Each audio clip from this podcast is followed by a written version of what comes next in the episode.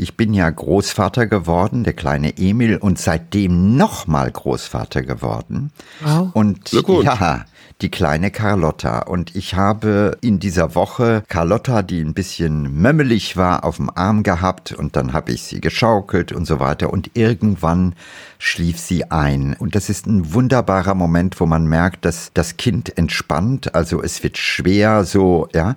Und das sind Momente, die sind so großartig. Also da muss man nicht fragen, was einem Mut macht. Da guckt man so durchs Schlüsselloch in ein Paradies hinein.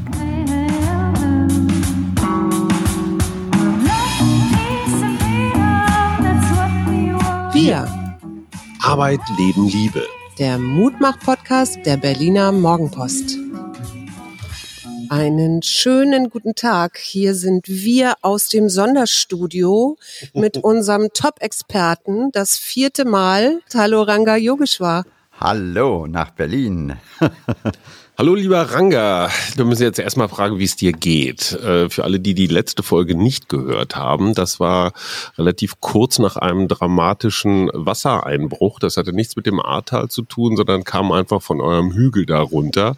Äh, seid ihr inzwischen wieder trockenen Fußes? Also trockenen Fußes schon, aber man muss fairerweise sagen, die Renovierungsarbeiten laufen immer noch. Also das wird auch noch ein bisschen dauern, bis ja die Normalität, die neue, die gewünschte ankommt. Und hat sich das Dorf inzwischen, wie soll ich sagen, neu aufgestellt? Du hast ja gesagt, neue Wasserableitungskanäle und so wird da schon gebaut? Also es ist sozusagen provisorisch gebaut worden. Die tiefere Frage ist natürlich, wenn solche Mengen Wasser kommen, äh, muss man wirklich nochmal ganz anders denken, aber da sind Sachen auf den Weg gebracht worden. Also es geht darum, dass zum Beispiel jetzt äh, Starkregen Modellierungen in Auftrag gegeben wurden, die uns dann eines Tages sagen werden, wenn es stark regnet, über welches Tal kommt welche Menge Wasser. Und auf der Basis kann man dann wirklich äh, Dinge verändern oder bauen. Und das Zweite ist, man wird nicht mehr so ohne weiteres Häuser genehmigen, ohne vorher da drauf geguckt zu haben. Ist, glaube ich, das Sinnvollste, was man machen kann, weil ich glaube, diese armen Menschen, die jetzt tatsächlich echt wirklich alles verloren haben, das kann man sich gar nicht vorstellen, wie das ist. Ich werde hier die ganze Zeit mit, mit, von meinem Mann mit Fingerzeigen gebremst und ich weiß jetzt gerade gar nicht, was du möchtest, Schatz. Äh, wir wollten vielleicht zum Thema kommen. Ach so, wir wollten zum Thema kommen, genau. Warum, jetzt können wir ja mal die Hörer fragen, warum denken wir, dass es jetzt ein guter Zeitpunkt ist, mit dir wieder einen Podcast zu machen? Was denkst du selber? Ich weiß nicht, ob es ein guter Zeitpunkt ist, aber wir haben uns verabredet, dass wir ein bisschen zum Beispiel über diese dieses ewige Thema Corona sprechen wollen. Und, Ach ja, äh, stimmt, das gab's auch noch. Das gibt's auch noch, ja. Wir könnten aber auch über die neue Grammatik der Politik äh, sprechen, die nach der Wahl, weil unser letzter Podcast war vor der Wahl, die jetzt auch offensichtlich geworden ist. Also finde ich auch spannend. Aber ich überlasse es euch äh, und ihr werdet das jetzt zuerst einmal intern, so wie ich euch kenne, abklären, welches Thema da ansteht. Na, wir haben ja jetzt gerade die Beschlüsse der Gesundheitsministerkonferenz bekommen, also ganz aktuell. Und das sind im Prinzip vier Dinge, nämlich eine Boosterimpfung für alle, Testpflicht für Alten- und Pflegeheime, strengere Zugangsregeln für Veranstaltungen und finanzielle Hilfen für Kliniken. Reicht das, Ranga? Na, ich äh, wäre ich in der Politik, würde ich diese Maßnahmen auch ergreifen.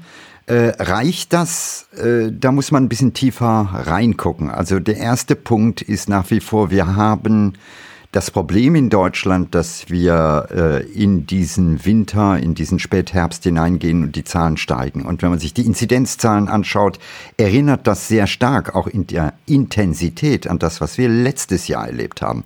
Es gibt nur einen großen, gewaltigen Unterschied. Die Zahl der Toten ist deutlich geringer, aber was man sieht, ist, auf den Intensivstationen liegen immer mehr Menschen und das sind vornehmlich ungeimpfte. Und jetzt gibt es das Problem, denn die Intensivstationen, die brauchen auf der einen Seite Infrastruktur, Beatmungsgeräte und so weiter, aber auf der anderen Seite brauchen sie Personal. Und äh, ich habe mhm. ja das unverschämte Glück, äh, ständig mit äh, der Expertenrunde von Helmholtz äh, zu sprechen. Und gerade vor zwei mhm. Tagen mhm. hatten wir das letzte Meeting. Und äh, ich kann da die Experten direkt ansprechen und die sagen mir, ja, wir haben die Infrastruktur, bei uns fehlt das Personal. Viele Krankenschwestern und so weiter haben sogar den Job gewechselt. Das heißt, die Kapazitätsdecke ist dünner geworden. Wir haben letztes Mal schon darüber geredet, äh, Impfpflicht, ja oder nein. Hast du da deine Meinung geändert? Nein, ich habe meine Meinung nicht geändert, aber ich habe sie zumindest erweitert. Und zwar habe ich äh, übrigens auch im Rahmen dieser Expertenrunde Glück gehabt. Ich habe mit äh, sowohl Jürgen Papier gesprochen, dem ehemaligen äh, Bundesverfassungsrichter, und äh, mit Alena Beugs, die bei der Ethikkommission äh, diese, diese Frage auch gestellt hat. Äh, und zuerst einmal, da wird heftig äh, gerungen. Aber man muss zwei Sachen verstehen, oder ich habe die inzwischen verstanden. Das eine ist, man darf nicht so ohne weiteres ähm, in den Körper eines anderen eingreifen. Das ist wirklich äh, kritisch. Insofern die äh, Impfpflicht in der Form, die wird es wahrscheinlich so nicht geben. Also da wird nicht irgendwann die Polizei vor der Tür stehen und irgendeinen zwangsimpfen. Aber mhm. was man sieht, ist, ich nehme mal ein einfach einen konkreten Fall raus. Du hast ein Altenheim. In diesem Altenheim sind die älteren Menschen alle geimpft, aber jetzt gibt es einen Pfleger, der nicht geimpft ist, infiziert diese älteren Menschen. Und dann gibt es welche, die schwer krank werden oder sogar sterben. Äh, Gerade Moment, passiert in Brandenburg, ne? in einem Seniorenheim, wo es 14 Tote gibt. Genau. Weil nur die Hälfte des Personals geimpft ist. Und da habe ich Jürgen Papier gefallen. Ich habe gesagt, hör mal, es ist doch trotzdem möglich zu klagen. Und zwar mhm. hier liegt eine Verletzung der Fürsorgepflicht vor. Und ich glaube, das ist einfach ein Weg. Also äh, im Grunde genommen ist der Adressat in dem Moment das Altenheim selbst. Und da kann man sagen, liebe Leute, ich gebe meine alte Mutter zu euch äh, und ihr nehmt diese Fürsorge nicht ernst, denn ihr als Altenheim müsst dafür sorgen, dass eure Mitarbeiter nicht infektiös sind. Wenn sie nicht geimpft sind, dann müsst ihr darauf drängen, dass die äh, zwei oder dreimal die Woche einen Test haben. Dann mhm. funktioniert das. Aber das ist genau das, was jetzt klar geregelt werden sollte. Ja, aber haben wir äh, da uns nicht selber ins Bein geschossen, indem es jetzt eben keine kostenfreien Corona-Tests mehr gibt und Menschen, die eben nicht geimpft werden wollen, äh, dementsprechend wahrscheinlich auch jetzt eher durchs Raster fallen, weil sie nicht mehr erfasst werden? Also äh, da kann man geteilter Meinung sein. Ich finde an irgendeiner Stelle, wir leben mitten in einer weltweiten Pandemie. Jetzt gibt es äh, die Impfmöglichkeit für alle. Äh, und das ist eigentlich großartig. Die Tests waren zu einer Zeit äh, kostenlos, wo nachvollziehbar war, dass es keine Alternative gab.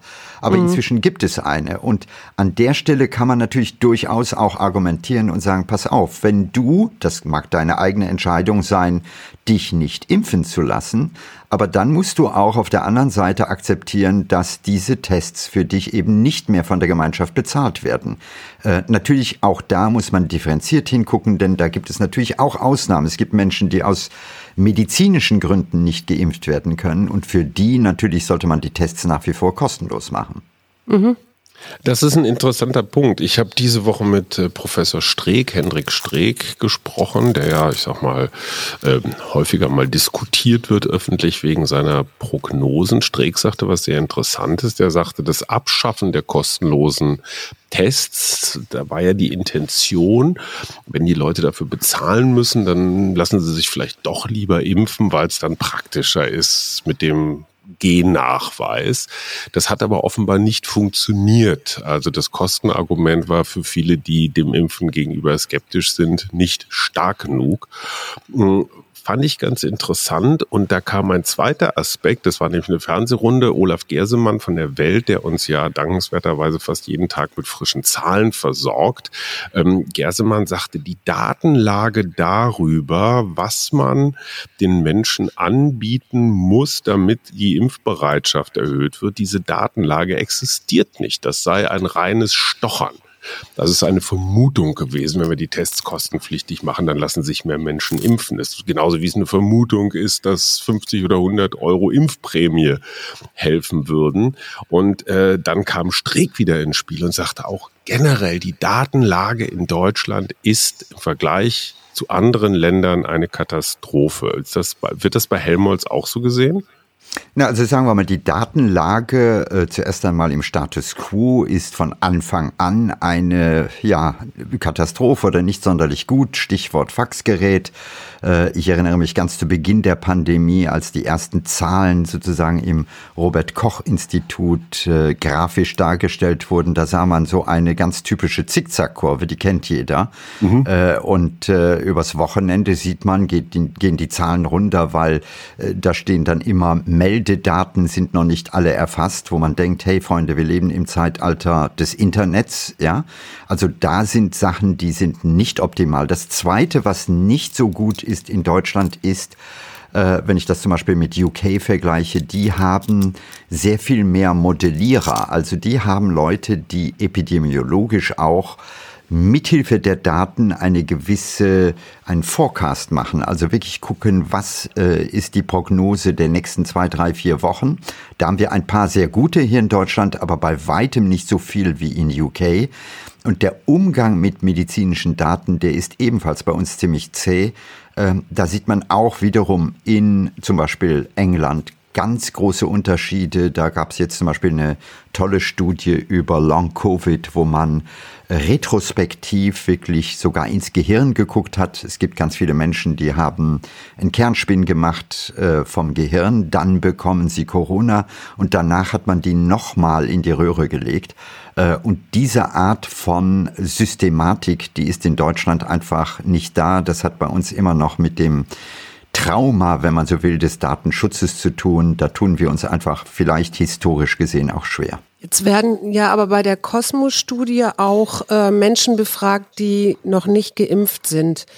Und ähm, da habe ich irgendwo gelesen, dass es immerhin noch na, die Hälfte davon sagt, wenn es einen sogenannten Totimpfstoff gäbe oder gibt, dann könnte sie das eventuell noch umstimmen. Kannst du mal genau erklären, äh, was das, was ist ein Totimpfstoff und kann man damit okay. rechnen, dass es irgendwann so einen geben wird? Also, der große Unterschied ist, bei einem Totimpfstoff hat man äh, ein Wir oder ich fange mal anders an. Äh, beim Impfen geht es immer darum, dem Körper eigentlich zu sagen, wer ist der Feind, okay? Mhm. Äh, und das macht man auf der einen Seite so, dass man den Feind abtötet, sprich Totimpfstoff und das gesamte Virus wird gespritzt. Also äh, das Virus kann sich nicht vermehren und der Körper sieht, aha, so ähnlich wie bei einem Feind, der hat äh, einen roten Hut und ein, eine blaue Uniform mhm. und so weiter, kann der Körper das differenzieren. Beim mRNA-Impfstoff ist es so, dass man sehr viel spezifischer nicht, äh, wenn man so will, die gesamte äh, das gesamte Virus präsentiert, sondern nur einen ganz relevanten Teil. Also statt äh, sowohl die Uniform, die Stiefel, die Handschuhe und den Hut zu präsentieren, präsentiert man nur den Hut und den mhm. hat man äh, künstlich eingeschleust. Was ist der Vorteil davon? Bei Totimpfstoffen, dadurch, dass es so viele verschiedene Proteine gibt, kann es verstärkt zum Beispiel auch zu allergischen Reaktionen kommen, zu Nebenwirkungen. Plus die Herstellung eines Totimpfstoffs ist bei weitem komplizierter mit vielen Schritten, denn man muss ja sicherstellen, dass dieses Virus auch wirklich abgetötet ist. Äh, da gibt es eine ganze Kette, wo auch einiges schiefgehen kann, was bei mRNA-Impfstoffen ähm, eigentlich nicht passieren kann, weil es sehr viel weniger Stufen gibt, um so einen Impfstoff herzustellen. Mhm. Und, äh, das heißt also, wenn Joshua Kimmich, der Fußballprofi, sagt, ich warte erstmal auf den Totimpfstoff, weil der vielleicht risikoärmer ist, dann, äh, dann stimmt das gar nicht dann würde ich ihm nicht beipflichten, aber das ist eben vielleicht auch Merkmal dieser Impfgegner, also ich rede ja auch mit vielen, da gibt es ganz unterschiedliche Argumente, aber es gibt eben viele, wo man so wirklich denkt, okay, äh, an irgendeiner Stelle, wir sind alle nicht die geborenen Biochemiker, Virologen, mhm. Epidemiologen. Äh, und die kommen dann immer mit Argumenten aus dem Internet äh, und da ist es dann irgendwann schwierig, denn äh, jeder Wissenschaftler, weiß um die großen Vorteile von mRNA-Impfstoffen. Deswegen haben die sich auch durchgesetzt, nicht nur bei uns, sondern auch in vielen anderen Ländern. Äh, die sind kompliziert herzustellen, sonst wären sie definitiv weltweit die erste Wahl. Mhm. Äh, und ich finde es immer äh, irgendwie erstaunlich, äh, wie dann argumentiert wird. Also ich äh, rede natürlich oft genug mit Impfgegnern äh, die auch manchmal sehr erstaunt sind, weil sie sagen, hey, du redest mit uns. Klar, man muss reden. Äh, und dann stelle ich oft fest, äh, wenn man ein paar Sachen wirklich klar macht, dann gibt es nicht alle, aber es gibt viele, die dann sagen, okay, kann ich so akzeptieren. Äh, ob das ausreicht, um dann zu sagen, ich lasse mich impfen, das weiß ich nicht immer. Jetzt ist ja immer ein Argument auch, dass die Langzeitfolgen nach Impfungen noch nicht äh, genügend abgeklärt sind. Kannst du das entkräften? Na, was man bei Impfungen zuerst einmal sieht, ist, äh, dass es nicht Langzeitfolgen gibt äh, nach dem Motto, in fünf Jahren falle ich tot um. Also mhm. bei allen Impfungen, wenn es Folgen gibt, dann werden sie sich sehr schnell zeigen. Und man sieht eben bei Corona, es gibt einige Folgen, das muss man schon sagen, aber insgesamt äh, alles im Rahmen, vergleichbar mit vielen anderen Impfungen. Also jede Impfung ist, das muss man sagen, auch natürlich ein kleines Risiko, aber das ist ja der Grund, warum wir uns impfen lassen, dass wir sagen, dieses Risiko ist ungleich geringer als das Risiko zu erkranken, auf Intensivstation zu kommen und womöglich zu sterben. Also es ist immer eine Risikoabwägung, aber die These, dass Langzeitfolgen im Sinne von in zehn Jahren passiert etwas, mhm. das ist extrem selten. Mhm.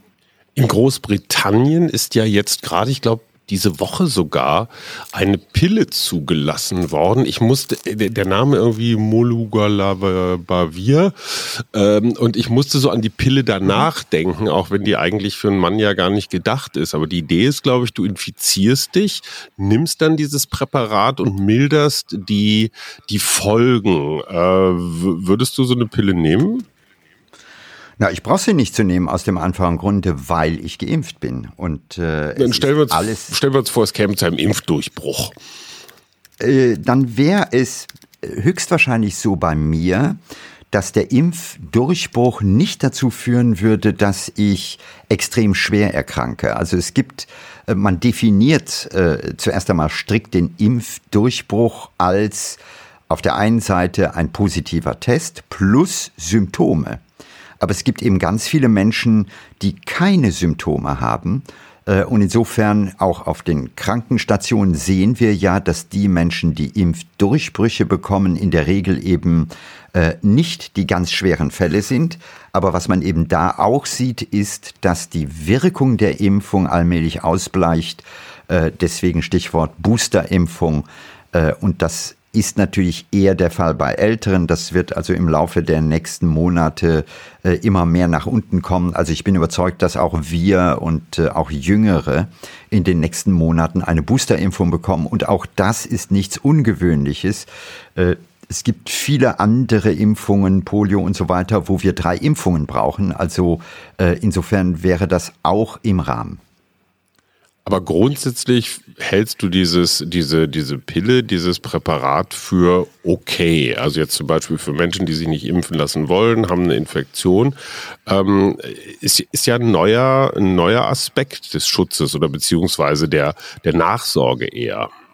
Ja, also ich sag mal, man will im Kampf gegen das Virus äh, eigentlich alle Waffen haben, die, die es gibt. Und das bedeutet zuerst einmal Schutz und dann natürlich äh, Medikamente, äh, Molnupiravir, so heißt es, ne? Ist genau. äh, ein, ein äh, Mittel, was zugelassen wurde. Es gibt auch andere. Die ersten Studienergebnisse sind äh, positiv, aber noch einmal, äh, der entscheidende Weg ist zuerst einmal die Prophylaxe. Also nicht zu sagen, wir haben jetzt ein Medikament und dann können wir was tun. Aber das Medikament ist natürlich super zum Beispiel für Patienten, die sich nicht impfen lassen können. Äh, das vergessen wir ja. Und da äh, ist es einfach so, dass bei mittleren oder schweren Verläufen dieses Medikament auch eingesetzt werden kann. Aber vornehmlich wichtig, auch in unserer Situation, ist die Impfung. Mhm. Jetzt äh, habe ich gelesen, oder Israel war ja immer so das Vorzeigeland, das schon relativ schnell viel geimpft hatte. Und äh, dann kam bei denen auch die dritte oder vierte Welle. Und jetzt ähm, sind die bei den Boosterimpfungen eben nicht so wie bei uns, dass wir wieder mit den Alten anfangen, sondern die sagen, nee, wir machen, wir impfen die Jüngeren, auch wenn die vielleicht nicht so schwer erkranken. Aber um die Älteren, unsere Älteren zu schützen, macht das äh, für uns hier auch Sinn, dass wir vielleicht gar nicht mit den Älteren, sondern tatsächlich mit den Jüngeren anfangen? Zu boostern meinst du? Zu boostern, ja. Ja, es gibt äh, im Grunde genommen mehrere Arten oder mehrere Strategien. Eine ist zu sagen, wenn ich eine Bevölkerung habe, dann habe ich einige, die sind sehr mobil. Also äh, die sind morgens fahren sie Zug, nachmittags sind sie da und so weiter. Und mhm. wenn die sich infizieren, dann tragen die das Virus natürlich sehr viel schneller durch die Lande als ältere Menschen, die vielleicht nur an einem Platz sind. Äh, und insofern kann es durchaus eine Strategie sein, zu sagen, ich äh, impfe genau diese hochmobilen Gruppen zuerst, um damit zu verhindern, dass es zu einer breiten Ausbreitung kommt. Die mhm. andere mhm. Möglichkeit ist, das ist der Weg, den wir gehen, wir akzeptieren in gewisser Weise eine Ausbreitung, sieht man ja auch anhand der Zahlen, äh, und schützen aber dafür genau die Gruppe der Älteren jetzt im Moment, die besonders davon betroffen ist. Ähm, aber wenn wir uns jetzt eh irgendwann alle sowieso anstecken werden, also auch Geimpfte, auch wenn vielleicht nicht so doll. Ist das denn, ist das dann überhaupt alles noch sinnvoll, was die Pandemiebekämpfung angeht? Ich meine, die Ampelkoalition oder überlegt ihr jetzt, das auslaufen zu lassen Ende November? Die, die pandemische Notlage. Die pandemische Notlage, genau. Naja, wir werden, äh, glaube ich, in den nächsten, meine Prognose ist vielleicht vier Monate lang, äh, jetzt eine heftige Diskussion über den Exit haben. Also es war sehr einfach, äh, im März 2020 in diese Notlage hineinzukommen und zu sagen, jetzt haben wir bestimmte Regeln, die gelten, Shutdowns und so weiter. Aber was eben sehr viel schwerer ist, witzigerweise äh, war ich im März, also vor dem ersten Shutdown sogar in einer Sendung bei Anne Will und damals habe ich gesagt, es ist eben sehr viel schwerer, irgendwann den Stecker wieder zu ziehen und zu sagen, jetzt schalten wir um auf Normalität. Mhm. Und das ist genau die Debatte, die wir momentan erleben. Also, wie lange hat man diese Notlage? Wird man anfangen, sie äh, nur bedingt auszusprechen. Also zum Beispiel, sie gilt nur für Menschen, die nicht geimpft sind oder mhm. lokal auszusprechen, dass man sagt, das gilt nicht mehr bundesweit, sondern nur noch in bestimmten Hotspots. Äh, wir werden irgendwann in die Frage kommen, ab wann äh, können wir zum Beispiel die Maskenpflicht aufheben. Dieses Rumeiern äh, sieht man jetzt zum Beispiel schon in den Schulen, ja, mal Maske mhm. ran und dann wieder Maske ablegen. Äh, wir werden in ähnlicher Weise das sehen bei großen Veranstaltungen und das wird alles äh, aus Sicht des normalen Menschen aussehen wie so ein Eiertanz. Äh, aber das ist einfach Teil dieser Schwierigkeit, da rauszukommen. Denn äh, am Ende, und das wird das Schwerste überhaupt werden, braucht es Kriterien. Und diese Kriterien, die kann man eigentlich nicht so richtig klar formulieren. Ich erkläre, was ich damit meine. Wenn man sagen würde, okay, wir akzeptieren, dass jeden Tag 50 Leute in Deutschland an Corona sterben äh, und wir schalten wieder auf normal dann gäbe es mit Sicherheit einige, die sagen, seid ihr verrückt, ihr ignoriert 50 Menschenleben, wie könnt ihr das machen? Mhm. Äh, und insofern können wir nicht warten, bis es null ist, das wird nicht der Fall sein. Und irgendwann wird eben der Moment kommen, ich sage immer, das wird die große Verdrängungsphase sein, wo wir dieses Risiko als eines unter vielen im Leben einfach akzeptieren, ohne es groß zu thematisieren. Also letztendlich gewöhnen wir uns dann das, was ja, was wir gerade auch schon merken, interessanterweise. Ne? Bei den Zahlen, die wir gerade haben, während wir vor einem Jahr hätten wir Alarm geschrien. Ne, nicht nur Alarm geschrien, hätte es einen Lockdown gegeben. Ne? Also ja. die Gewöhnung, der Umgang, die Masken, 2G-Regeln, das Vorzeigen der App, der Impfnachweis und so weiter. Also die Gewöhnung ist schon, ist schon eine ganz interessante. Ähm, was mich ja noch interessiert, Olaf Gersemann von der Welt hat gesagt, bis Ende diesen Jahres werden wir so um die 30 Millionen Deutsche haben, die quasi Booster bereit sind, also die im ersten Halbjahr 2021 ihre beiden Schüsse bekommen haben und jetzt äh, äh, letztendlich die Auffrischung benötigen. Ähm, dummerweise sind die meisten Impfzentren inzwischen geschlossen. Und äh, Gersemann sagt, Hausärzte, die klar auch viel beigetragen haben zum Impfen, aber die können das gar nicht schaffen. Müssen wir die Impfzentren zum Boostern wieder aufmachen?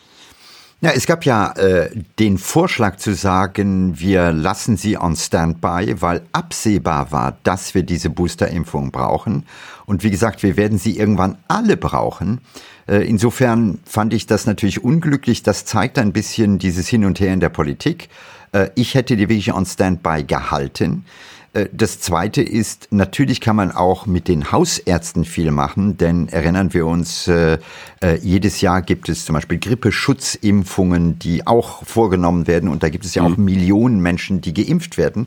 Und ich muss vielleicht sogar da nochmal besonders betonen, das sollte auch jeder Ältere in diesem Jahr machen. Also bitteschön Grippeschutzimpfung unbedingt. Ich erkläre warum. Weil wir jetzt mehr oder weniger ein oder über ein Jahr haben in einer gewissen Isolierung. Also unser Körper wurde nicht wie all die Jahre vorher konfrontiert mit diversen Erregern, diversen Viren und äh, war somit auf dem Laufenden, sondern äh, ich vergleiche das ein bisschen mit einem Wald. Ähm, Ihr kennt das alle, wenn man einen Wald hat, äh, wo es natürlicherweise normalerweise manchmal ein Feuer gibt, ist das okay. Wenn man die permanent löscht, dann produziert man sich das Problem, weil dann gibt es irgendwann immer mehr Unterholz, ja. Und wenn dann ein Brand kommt, wird der groß. Und das sehen wir jetzt im Moment schon auf den Krankenstationen. Das heißt, wir haben eine deutliche Erhöhung von respiratorischen Erkrankungen, von äh, alles das, was rund um Grippe oder grippale Infekte da ist, die heftiger sind, weil wir äh, sozusagen alle vorher ein bisschen in diesem geschützten Raum gelebt haben.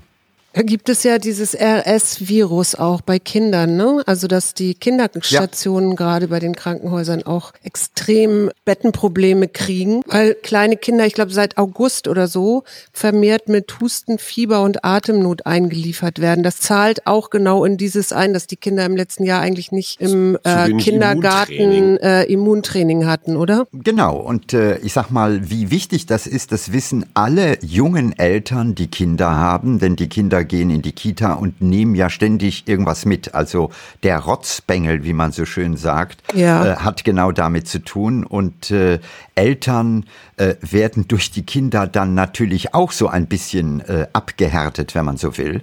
Und genau dieser Prozess fehlte und jetzt äh, kriegt man das sozusagen in doppelter Intensität zu spüren. Äh, das RS-Virus ist nur eines. Ich habe mehr Sorge vor jetzt den Grippeviren, die in diesem mhm. Jahr natürlich möglicherweise dann nochmal anders zuschlagen. Das heißt, äh, das ist eben auch dieses Abwägen von Shutdown auf der einen Seite und von auf der anderen Seite Corona. Wenn man mhm. das in der Gesamtheit sieht, merkt man, es ist nicht so einfach. Man sieht auch jetzt schon, äh, ich habe mit äh, Ulrike Porzer zum Beispiel gesprochen, die da im Kreis ist äh, aus München, wo inzwischen auch ganz normale Operationen schon wieder verschoben werden. Also der Impact auch auf die restliche Medizin ist nicht zu unterschätzen. Und mhm. alles das wird uns begleiten in den nächsten Monaten in der äh, einfach wichtigen Debatte, ab wann ziehen wir den Stecker. Das ist nicht einfach zu beantworten und die Debatte wird in einem Hin und Her geführt. Hältst du denn was von dem politischen Druck auf Ungeimpfte? Also ich sage jetzt mal 2G-Regeln. Jetzt überlegen Sie ja auch noch, dass auch bei 2G ähm, die Genesenen und Geimpften wieder Tests machen müssen. 2G plus. Ja, 2G plus, genau. Oder dieses Aussetzen von Gehalt, Gehältern bei Quarantäne, bei Ungeimpften. Also ich, äh, ich bin immer einer, der ein bisschen skeptisch wird, wenn der Staat anfängt zu sagen, wir machen das jetzt. Ich muss mal äh, die Lanze brechen auch. Ich habe äh, äh, einen guten Freund, der ist Arzt und äh, der hatte irgendwann äh, einen positiven Test. Und die Art und Weise der Kommunikation mit dem Gesundheitsamt mhm. war fast so, als wäre er ein Krimineller. Und das finde ich sehr unsensibel in diesen Zeiten. Also da war kein Wort von, wir wünschen dir eine gute Besserung, pass auf dich auf, das und das musst du berücksichtigen, sondern da kommt eine Sprache äh, zutage, äh, die absolut nicht okay ist. Äh, insofern bin ich zuerst einmal einer, der sagt, hey, wir als Gesellschaft müssen durch diese Pandemie, und das heißt nicht, dass wir an irgendeiner an, äh, Stelle anfangen, jetzt rotzig oder böswillig oder so gegenüber einer bestimmten Menschengruppe zu werden. Und äh, insofern halte ich das oft für eine gewisse Symbolpolitik, denn meine einfache Frage ist, wer, bitteschön, wird das am Ende wirklich kontrollieren? Also mhm. ich saß heute lange im Zug, ja, der Zug war ziemlich voll und nirgendwo wird man gefragt, ja, bist du geimpft, ja oder nein. Das heißt, äh, hier werden oft vollmundig Dinge in den Raum geworfen, ohne dass man weiß, dass man sie auch wirklich nachhaltig beeinflussen kann. Und das ist so wie bei Eltern. Äh, Kinder merken schnell, wenn die Eltern drohen, ohne dass es äh, wirklich äh, auch zu Konsequenzen kommt, dann tanzen die Kinder irgendwann auf dem Tisch. Und das erleben wir nicht bei Kindern, sondern bei Erwachsenen in dieser Situation.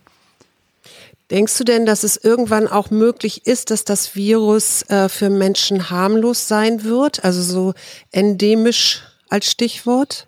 Es ist schon endemisch, also wir werden es nicht mehr los. Es wird irgendwann hier sein, so wie viele andere Viren und irgendwann mhm. wird die Gefahr ein bisschen abdämpfen. Das ist die gute Nachricht. Also es gibt ja auch andere Viren. Ich meine, äh, vor etwas über 100 Jahren hatten wir die spanische Grippe. Also das war auch ein Killer. Äh, und wir haben seitdem zwar immer wieder auch Grippe, Epidemien gehabt, aber nie von dieser Dimension. Aber auf der anderen Seite, wenn ich mir in der Wissenschaft genau angucken, was so noch an anderen möglichen äh, SARS-Viren da ist, äh, ja. dann muss ich sagen, äh, wir sollten hier nicht meinen, das wäre es jetzt gewesen, Potenziell gibt es da noch einiges, was nicht jetzt heißt, in Panik verfallen, aber es heißt einfach, dass wir sehr viel genauer hingucken müssen. Das ist ja der große Fehler, den viele Nationen gemacht haben. Nach SARS 1 haben wir die Ereignisse in China damals viel zu spät richtig interpretiert. Und das, glaube ich, muss man lernen aus dieser Pandemie. Äh, es wird nicht das letzte Virus sein, das seine Runde weltweit dreht. Ich habe noch eine Frage zu dieser Booster-Impfung. Wenn ich die jetzt habe, also die dritte Impfung, nachdem ich gerade gelernt habe, dass ich nach einem halben Jahr äh, mit zweifacher Impfung eigentlich schon wieder nicht mehr genug geschützt bin, habe ich dann mit der Boosterimpfung erstmal Ruhe oder muss ich dann in einem halben Jahr wieder zum Impfen? Gibt es einen Booster-Booster? Also das, wenn ich ehrlich bin, kann ich im Moment nicht beantworten. Äh, das mhm. ist ein neues Virus und man muss wirklich gucken, gut, wie lange hält es vor? Was man sieht, ist, dass die Boosterimpfung den Schutz nochmal so richtig nach oben treibt. Also insofern, ja. die ist sehr, äh, sehr hilfreich. Wie lange das dann vorhält, äh, steht momentan in den Sternen. Also das muss man absehen. Also im Laufe der Zeit wird man Personengruppen haben und deren Immunität immer wieder überprüfen und gucken, wie gut ist die, wie schnell fällt sie ab. Was man weiß, ist bei Älteren ist das immer ein bisschen schneller als bei Jüngeren. Äh, aber die Frage kann ich nicht beantworten. Es gibt ja auch viele andere virale Erkrankungen, gegen die wir uns impfen, wo es immer wieder alle paar Jahre eine Auffrischimpfung braucht. Äh, aber grundsätzlich kann man schon sagen, dass es Sinn macht, wenn ich jetzt mit BioNTech geimpft worden bin in meinen ersten beiden Impfungen, dass dann Moderna oder so der beste Impfstoff oder der, der Impfstoff der guten Wahl ist, weil er nochmal was anderes also abdeckt. Die, die also Kreuzimpfung. Die Kreuzimpfung, ja, wenn man so will. Na, es gibt ja Zahlen darüber, also äh, und ich hatte in gewisser Weise reflektiertes Glück, sage ich mal. Ich bin zuerst äh, mit AstraZeneca geimpft worden, danach mit BioNTech. Äh, und insofern, da gab es dann irgendwann Daten, die auch noch gesagt haben, oh, das ist eigentlich eine ganz gute Kombi. Äh, das wird jetzt in diesem Hütchenspiel der Kombination äh, genau erfasst. Aber wichtig ist zunächst einmal überhaupt eine äh, Auffrischimpfung zu ähm, sich setzen zu lassen, weil der Schutz dadurch einfach erheblich verstärkt wird. Also wenn ich zweimal mit BioNTech ge geimpft wurde, dann und es ist das dritte Mal auch BioNTech, ist das immer noch besser, als wie wenn es kein drittes Mal gibt. Hast du denn eigentlich schon einen Termin für eine Boosterimpfung? Ich habe noch keinen Termin, aber ich warte jetzt sozusagen diese sechsmonatige Karenzzeit ab. Die ist bei mir noch nicht abgelaufen, aber dann werde ich ganz garantiert einen Termin mir holen. Eine Frage, die mich als Medienmensch ja interessiert. Wir hatten die Debatte Joshua Kimmich, Nationalspieler, Vorbild für viele, hat irgendwann äh, vor, weiß nicht, zehn Tagen oder was gesagt, er sei ja noch nicht geimpft. Stichwort, er warte auf den Totimpfstoff. Jetzt sagt die neue Bundestagspräsidentin Bärbel Baas, das sei doch eine tolle und wichtige Debatte. Anhand des Falles Kimmich würden doch mal Argumente ausgetauscht und vielleicht auch Menschen erreicht, die, die, vielleicht gar nicht so eine Ahnung haben. Andere sagen, unverantwortlich, dieser Kimmich lässt sich nicht impfen. Das, das wäre ja so, als wenn sich Ranga Yogeshwar nicht impfen ließe. An dem orientieren sich ja auch viele Menschen. Stehst du da eher, bist du eher Team Bas oder bist du eher Team Kimmich ist Vorbild? Also ich sage nicht Kimmich ist Vorbild, ich sage eher, ähm, man sollte immer mit Vorbildern aufpassen. Also äh, was wir brauchen, ist eine differenzierte Debatte, Punkt eins. Äh, es gibt eben Menschen, die sind skeptisch und die darf man nicht einfach zur Seite drängen und sagen, das sind alles Spinner oder äh, die verteufeln. Äh, das hat man übrigens in vielen alten Pandemien gemacht. Also da hat man immer Schuldige gesucht. Äh, der ist schuld, wie kann der nur? Und äh, wir wissen alle historisch gesehen, was daraus manchmal entstanden ist. Also da bin ich schon für mehr Dialog. Es ist natürlich so, dass man das auch klar interpretieren muss. Also, dass man sagen muss, okay, äh, wenn einer wie Kimmich sagt, ich lasse mich nicht impfen, dann äh, ist er ein Vertreter von eben, keine Ahnung, etwa äh, 15 Prozent der deutschen Bevölkerung, die ähnlich denken. Und dann ist, glaube ich, die Herausforderung der Aufklärung, diese Menschen so gut es geht auch zu erreichen, zu überzeugen, mit Argumenten zu überzeugen. Und ich bin überzeugt, da wird man viele von auch gewinnen können, mit einer gewissen Empathie. Es wird einige geben, die einfach nicht wollen, äh, was ich auch übrigens schade finde, weil die sich oft schon so ein bisschen in eine Sackgasse hineinbegeben haben. Das ist das, was ich bei vielen Gesprächen auch heraushöre, die prinzipiell irgendetwas gegen den Staat haben und sagen, also der Staat belügt uns mhm. und so weiter. Und ich versuche zu argumentieren und zu sagen, okay, äh, beim Staat können wir ja kritisch drüber reden, aber denk doch an deine persönliche Gesundheit. Aber das ist eben das Problem, wenn ich mich einmal als Impfgegner positioniere, dann äh, verbietet mir sozusagen das Schild auf meinem Hemd, dass ich jetzt mich impfen lasse. Ja. Und äh, die muss man in gewisser Weise aus dieser Sackgasse auch wieder rausnehmen ohne dass sie ihr Gesicht verlieren. Und das wäre vielleicht auch kommunikativ eine echte Herausforderung. Wir haben ja aktuell einen Höchststand. Ich glaube, die Inzidenz liegt äh, bundesweit jetzt bei 170 oder also knapp. Richtung 200. Unter, ja, ja. ja. Äh, was, wie schätzt du die Lage jetzt die nächsten drei Monate ein? Also was erwartest du? Also was wir sehen, ist ja nicht nur die hohe Inzidenz, die vergleichbar ist äh, mit der letztes Jahr in etwa um diese Zeit. Ich gucke auch zum Beispiel auf die äh, intensivmedizinisch behandelten Covid-Fälle. Da liegen wir jetzt bei etwas über 2000. Also nur mal zum Vergleich. Wir hatten äh, äh, so Anfang des Jahres äh, über 5000 äh, solcher Fälle. Also da war es wirklich extrem eng. Da ist, wie gesagt, noch ein bisschen Luft. Aber wir wissen, dass diese Kliniken eben nicht mehr so viele Patienten absorbieren können, weil es weniger Krankenhauspersonal gibt und weil in diesem Winter voraussichtlich äh, noch ganz andere Infektionen die Krankenbetten füllen werden. Also äh, darüber haben wir ja gesprochen, also ganz andere Erkältungswellen etc., die da eine Rolle spielen. Meine Prognose ist, äh, ja, das wird wieder hochgehen. Wir werden nicht die, hoffentlich nicht die Krankenhauszahlen sehen, ähm, die wir letztes Jahr um diese Zeit oder äh, in, in den Folgewochen gesehen haben. Äh, und wir werden nach und nach äh, hoffentlich immer mehr Menschen davon überzeugen, sich auch mit der dritten Impfung zu schützen, denn die ist ganz essentiell, denn äh, damit hätten wir wiederum die Zahl der intensivmedizinisch behandelten Fälle runtergedrückt, weil äh, Leute, die die dritte Impfung bekommen haben, sind eben weitaus unwahrscheinlicher, dass sie schwer erkranken als jetzt ältere Menschen, die vielleicht zwei Impfungen bekommen haben, aber diese Impfung in ihrer Wirkung blasst allmählich aus.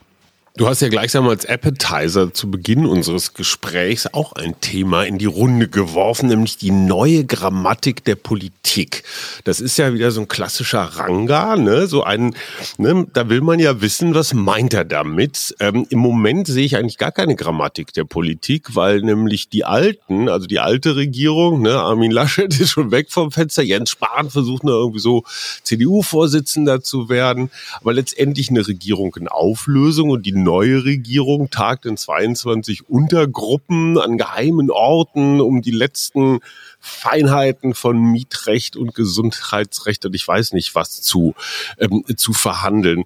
Wo genau siehst du die neue Grammatik? Ich sehe sie zum einen darin, dass wir ja eine interessante Konstellation haben derart, dass äh, bei allen vorausgegangenen Wahlen die große, schwere Partei, mal war es die SPD, mal die CDU, das Zepter in der Hand hatte und dass man jetzt äh, eine völlig andere Art hat, bei der die Grünen und die Gelben zusammen gesagt haben, wie, wie bauen wir das auf? Das ist das Erste. Das heißt, es gibt einen vielleicht extrem viel größeren Zwang zu einer echten Kooperation, die nicht mehr derart gestaltet ist, dass es den äh, Senior Player gibt, der dann dem anderen noch ein bisschen was an Rest anbietet, sondern hier müssen die Player wirklich fair miteinander umgehen. Und was ich bemerkenswert finde, ist, und das war bei all den Verhandlungen äh, in den Jahren zuvor nie so, äh, dass das offenbar sehr professionell, ohne ständige Nachrichten, die nach außen kommen und Wellen der Erregung, die dann folgen, äh, geschieht, sondern dass man hier offensichtlich äh, wirklich in einer sehr systematischen Art und Weise seine Hausaufgaben macht. Was dann rauskommt, da bin ich sehr gespannt. Und äh, es muss ein Modell sein, bei dem es nicht mehr nur um Parteiräson geht, denn bei so einer Dreierkonstellation äh, ist dieses klassische Schwarz-Weiß-Denken, was man vorher oft gesehen hat, äh, nicht mehr adäquat. Ich hoffe auch, dass die Opposition eben nicht mehr eine ist, dass immer dann, wenn die eine Partei Ja sagt, muss die andere Partei automatisch Nein sagen. Das haben wir ja allzu oft erlebt, diese Blockierungspolitik, sondern dass wir jetzt sehr differenziert Themen sehen und bei diesen Themen alle Player im Dienste der Gesellschaft, im Dienste dieses Landes handeln und die Parteiräson im engeren Sinne sich allmählich auflöst. Es ist ja kein Geheimnis, dass du dich häufiger mal mit Karl Lauterbach austauscht. Hat Kumpel Karl Chancen darauf, Gesundheitsminister zu werden? Das werde ich dir nicht sagen. Wir haben heute noch telefoniert, witzigerweise, aber ich äh, würde da kein Wort sagen. Also äh, ich finde einfach. du bist Geha Staatsgeheimnisträger sozusagen. Nein, ich bin kein Staatsgeheimnisträger. Das ist äh, viel zu dick aufgetragen. Aber ich finde an der Stelle, äh, das ist ja auch etwas, wovon der vergangene Journalismus unglaublich gelebt hat, nämlich dieses Dauerspekulieren. Wer wird's und hier wird der und da wird der und ähm, äh, es ist so, ich habe äh, vor zwei Tagen im Kontext einer einer Talkshow, ich war bei Sandra Maischberger neben äh, Herrn Laschet äh, gesessen äh, wir warteten darauf. Und dann haben wir gesprochen und äh, ich sag mal, auch wenn man muss kein Sympath sein, aber wenn ich mir einfach vorstelle, was mit diesem Menschen passiert, äh, die Fallhöhe, die er erlebt, von einem Ministerpräsidenten fast zur persona non grata in der Politik, dann müssen wir uns auch vielleicht manchmal fragen, wie fair gehen wir eigentlich damit um? Also da äh, ja, steigen Leute in den Ring und äh, wenn es denn nicht gelingt, verbrennen wir sie. Äh, dasselbe gilt, erinnern wir uns an Martin Schulz, äh, da finde ich, müssen wir auch zu einem anderen Stil kommen. Da kann ich dir eine Erfahrung aus meiner kleinen medialen Giftküche sagen. Genau das, was du gerade beschrieben hast, nämlich, dass einer eine Wahl verliert, ist völlig in Ordnung. Aber ich sag mal so, der Sportsgeist oder das menschliche Miteinander erfordert es, dass man sagt, Respekt, du hast was eingesetzt, in diesem Fall ein Parteivorsitz und ein Ministerpräsidentenamt und jetzt bist du nur noch normaler Abgeordneter im Bundestag. Das verdient zumindest mal sowas wie eine Wertschätzung. Du glaubst nicht, wie viel Zuschriften ich von Männern, von Frauen, so vom Ton her merkt man auch, waren so unterschiedliche Altersklassen bekommen habe, die gesagt haben, wieso, die Idioten machen sich doch sowieso nur die Taschen voll. Also dieses, dieses Unversöhnliche, das ist durchaus da draußen unterwegs. Und ich habe große Hoffnung, dass diese Koalition mit dem, was du auch beschrieben hast, mit einem neuen kooperativen Stil, da vielleicht so ein bisschen was dieser, ja, dieser amerikanischen Polarisierung aus der Debatte bekommt. Ja, also kann ich nur zustimmen und ich glaube, dass auch äh, das Unversöhnliche vielleicht zum Teil auch äh, wert ist, mal reflektiert zu werden, denn da gibt es sicherlich auch mangelnde Kommunikation, mangelnde Transparenz, die zu genau diesem führt. Äh, aber es gibt eben auch so eine vielleicht Haltung, die man hinterfragen muss. Also äh, wie oft sitze ich in Talkshows und dann heißt es ja, äh, Herr Yogeshwar, das ist doch völliges Politikversagen. Und ich habe mir inzwischen angewöhnt zu sagen, na ja, man muss mal überlegen, was würde das bedeuten, wenn man selber äh, in Control mhm. wäre, wenn man selber sozusagen politisch verantwortlich wäre. Da bin ich mir gar nicht mehr so sicher. Also äh, es schimpft sich immer sehr leicht, aber es selber besser zu machen, also ich sag für mich, ich habe Respekt, klar, ich sehe Fehler, ich sehe Dinge, die ich anders sehe, aber äh, jetzt davon auszugehen, dass jeder Politiker korrupt ist und sich die Taschen voll macht, fände ich unfair gegenüber den vielen, die doch sehr engagiert, glaube ich, auch ihren Job machen mit einer inneren Überzeugung, die manchmal auch ziemlich cool ist, denn äh, die könnten in anderen Jobs vermutlich sehr viel mehr Geld verdienen als in der Politik. Hat uns Friedrich Merz ja auch gezeigt. Wenn Olaf Scholz jetzt bei dir anrief und sagt, Herr Yogeshwar, äh, Sie können immer so gut erklären, äh, möchten Sie nicht einen Job haben bei mir in der Bundesregierung? Sie könnten Regierungssprecher werden, wie gesagt, Sie können gut erklären oder vielleicht Wissenschaftsminister, Sie könnten jetzt hier die ganze Forschungslandschaft mal neu aufstellen. Äh, hättest du da Spaß dran? Äh, nein, also ich äh, schmunzle, weil bei der letzten Wahl, da hat, glaube ich, die Zeit das mal, ne, so die Wunschminister und ich stand da als Wissenschaftsminister, aber wer mich kennt, weiß, ich bin dazu vollkommen ungeeignet. Ich bin ein Freidenker, der absolut nicht in der Lage wäre, und das sage ich jetzt überhaupt nicht hochnäsig, äh, das auf sich zu nehmen, was viele dieser Minister auf sich nehmen. Also ich kenne ja den einen oder anderen, äh, die müssen manchmal irgendwo an Feiern sitzen und nette Reden halten und ich wäre viel zu wibbelig. Also ich würde sehr schnell äh, des Amtes verwiesen mit Recht. Also jeder muss wissen, wo seine Stärken sind. Meine sind nicht da. Deine Stärken liegen auf jeden Fall, das kann ich ja ohne Schleimerei sagen. Also du bist ein absoluter Premium-Podcast-Gast. Das stimmt. Ranga, ich habe noch meine letzte Frage, die habe ich dir schon mal gestellt, das weiß ich, aber ich stelle sie dir wieder, weil das, ich glaube, Zeiten ändern sich auch. Was macht dir aktuell Mut? Oh, das sage ich dir.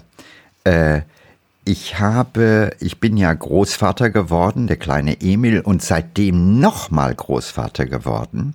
Wow. Und ja, die kleine Carlotta. Und ich habe äh, in dieser Woche Carlotta, die ein bisschen mömmelig war, auf dem Arm gehabt und dann habe ich sie geschaukelt und so weiter und irgendwann schlief sie ein. Äh, und das ist ein wunderbarer Moment, wo man merkt, dass das Kind entspannt, also es wird schwer, so, ja.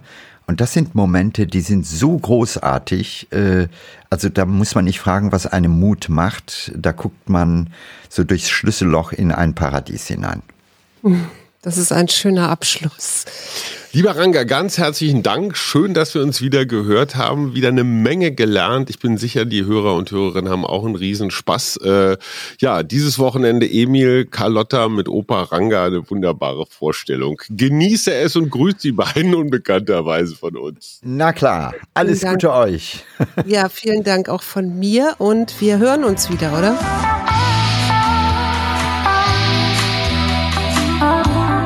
Wir Arbeit, Leben, Liebe. Der Mutmach-Podcast der Berliner Morgenpost.